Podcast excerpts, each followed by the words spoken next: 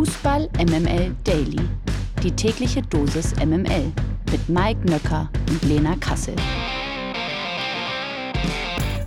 Einen wunderschönen guten Morgen. Es ist Donnerstag, der 25. Mai. Noch zwei Tage, dann wissen wir, wer deutscher Meister wird. Schön. Also, ähm, wir sind natürlich ganz heiß, ist ja klar.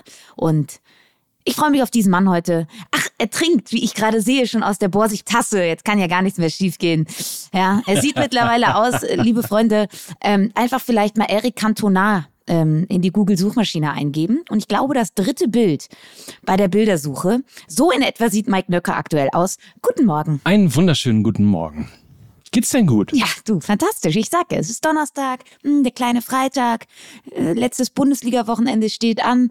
Irgendwie ist das doch eine schöne Zeit gerade. Macht doch Spaß. Heute vor zehn Jahren übrigens war das Champions League-Finale zwischen Bayern und Dortmund. Die Älteren unter euch werden sich erinnern. Oder du ja vielleicht auch. Wo hast du denn das Spiel gesehen? Ja, ich war nicht vor Ort. Wie, du wahrscheinlich auch nicht, oder? Warst du vor Ach, du stimmt, doch, du warst doch, vor doch. Ort. Du bist doch, sag ruhig, du Schwein, wie du dorthin gekommen bist. Ich weiß, warte kurz. Ich sag, ich sag. Nee, nee, nee, nee, nein. No fucking way. Das wirst du auf Okay, keinen Fall ich erzählen. sage nicht, wie Mike Nöcker Ja? dorthin gekommen ist. Ich war nicht im Stadion. Ich habe es damals in, ähm, in der Kneipe geschaut und muss man schon sagen, war das der Peak der Bundesliga? War das, äh, weil man hatte ja die zwei Meisterschaften von Borussia Dortmund davor, ne? Und war das irgendwie so die Glanzzeit der Bundesliga, wo sie so spannend und so gut war wie, wie lange nicht mehr und auch der deutsche Fußball international einfach auf seinem absoluten Höhepunkt eigentlich, oder? Ja, absolut. Also ich kann mich noch dran erinnern, dass sich die englischen Gazetten danach überschlagen haben, was die Qualität dieses Champions League-Finals angegangen ist. Ich glaube, sowas wie der Fußball ist nach Hause gekommen, stand in einer äh, englischen Zeitung.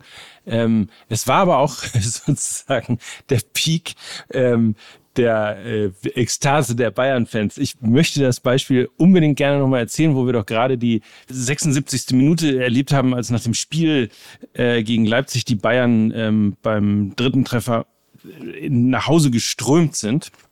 Ich bin damals aus dem Stadion raus in so einer Traube von äh, Bayern-Fans.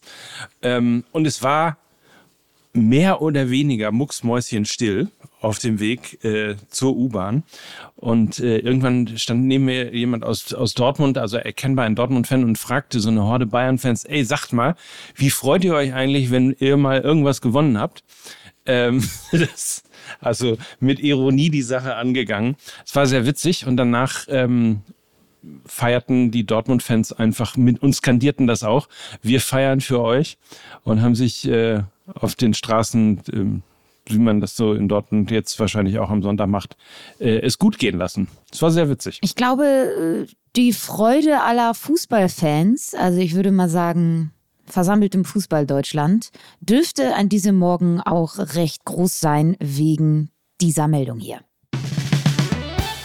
Der Knaller des Tages. Die DFL wird vorerst keinen Investor bekommen. Das ergab die gestrige Mitgliederversammlung der 36 Profiklubs aus der ersten und zweiten Fußball-Bundesliga. Schon seit längerer Zeit hatte die interimsweise vorgesehene Geschäftsführung der DFL um Oliver Leckie und Axel Hellmann für ein Investorenmodell bei der DFL geworben. Bei der gestrigen Mitgliederversammlung sollte nun abgestimmt werden, ob die DFL Verhandlungen mit potenziellen Investoren aufnehmen soll. Bei der Abstimmung kam keine Zweidrittelmehrheit zustande, weswegen das Projekt vorerst als beendet angesehen werden darf. Bei der Abstimmung stimmten 20 Clubs pro Investor, 11 dagegen und 5 Clubs enthielten sich. Auf der anschließenden Pressekonferenz, die ich wirklich jedem wärmstens ans Herz lege, nochmal, klickt nochmal rein. Ich sag mal so, hätten sie die einfach für viel Geld verkauft, dann wäre die Bundesliga sich jetzt aller finanziellen Sorgen, hätte sie sich entledigen können. Es war großes Kino, grande Cinema. Schaut es euch nochmal an. Jedenfalls zeigten auf der Pressekonferenz, ähm, zeigten sich Leki, Hellmann und DFL-Aufsichtsratschef Hans-Joachim Watzke sehr verwundert, und das ist wirklich noch nett ausgedrückt, sehr verwundert über das Ergebnis der Abstimmung. So beschrieben sie, dass ein Großteil der Clubs ein Wachstum der Liga als dringend notwendig sieht. Der Schritt hin zum Investor dann für einige allerdings doch nicht der richtige sei. Watzke warnte deshalb auf der Pressekonferenz vor einem Wachstum durch Verschuldung. Hören wir mal rein.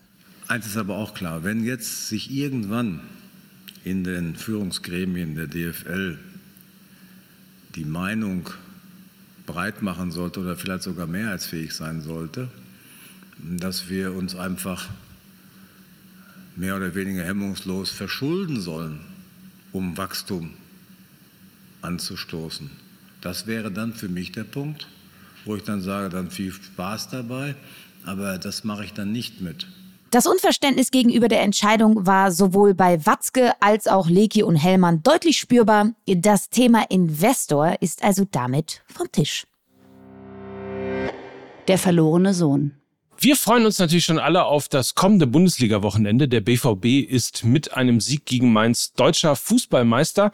Sollte dem BVB am Samstag kein Heimsieg gelingen, dann kann aber auch noch der FC Köln im direkten Duell mit den Münchnern, den Bayern, in die Suppe spucken. Wie jetzt bekannt wurde, dürfte sich auch der erste FC Köln sehr über eine Meisterschaft der Dortmunder freuen. Der verlorene Sohn Anthony Modest wechselte bekanntermaßen im vergangenen Sommer vom Geisbockheim zum BVB.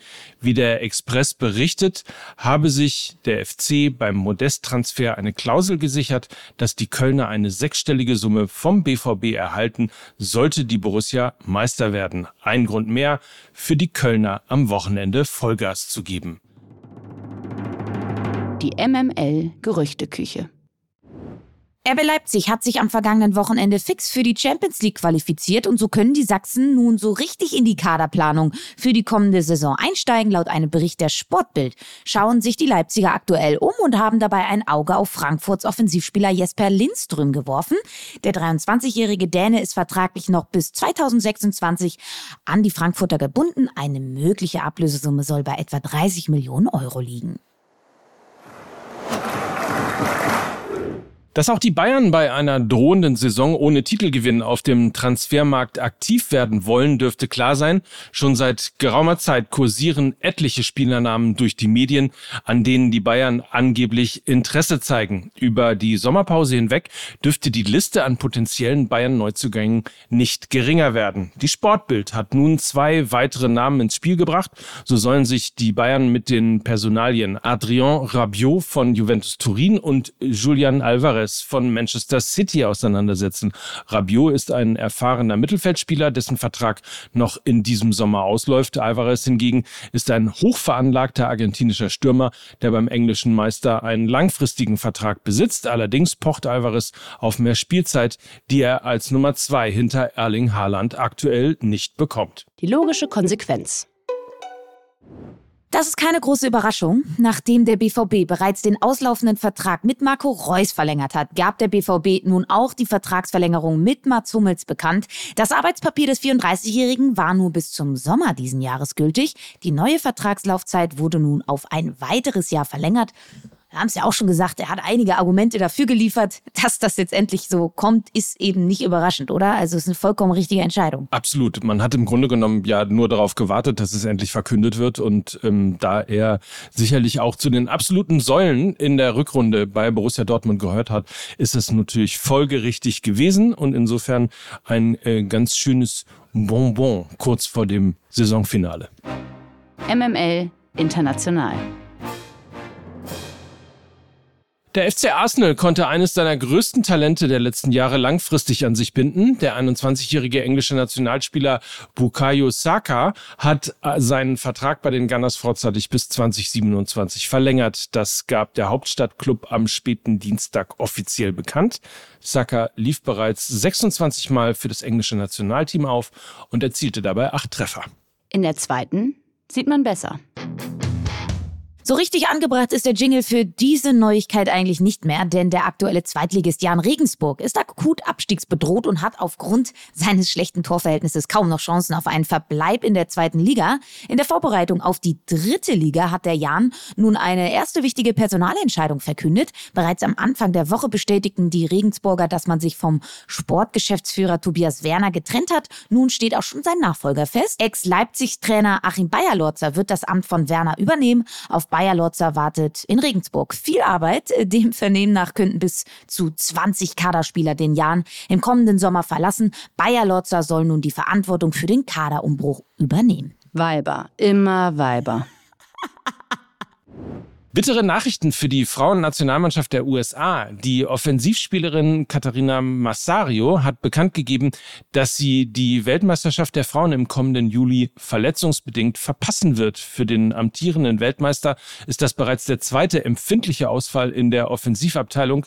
Auch Torjährigerin Mallory Swanson wird beim Turnier aufgrund einer Knieverletzung nicht dabei sein können.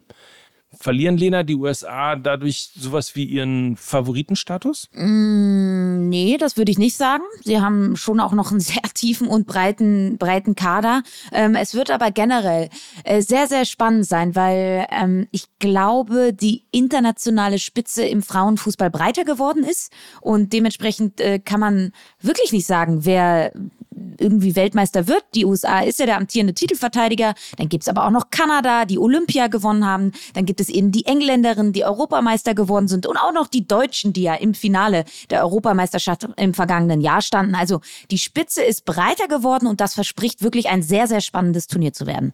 Das unnütze Wissen. Es hat mal wieder eine spannende Umfrage auf der Plattform FanQ gegeben, die vom SED im Auftrag gegeben wurde. Dieses Mal wurde die beste Stadionstimmung in der Bundesliga untersucht.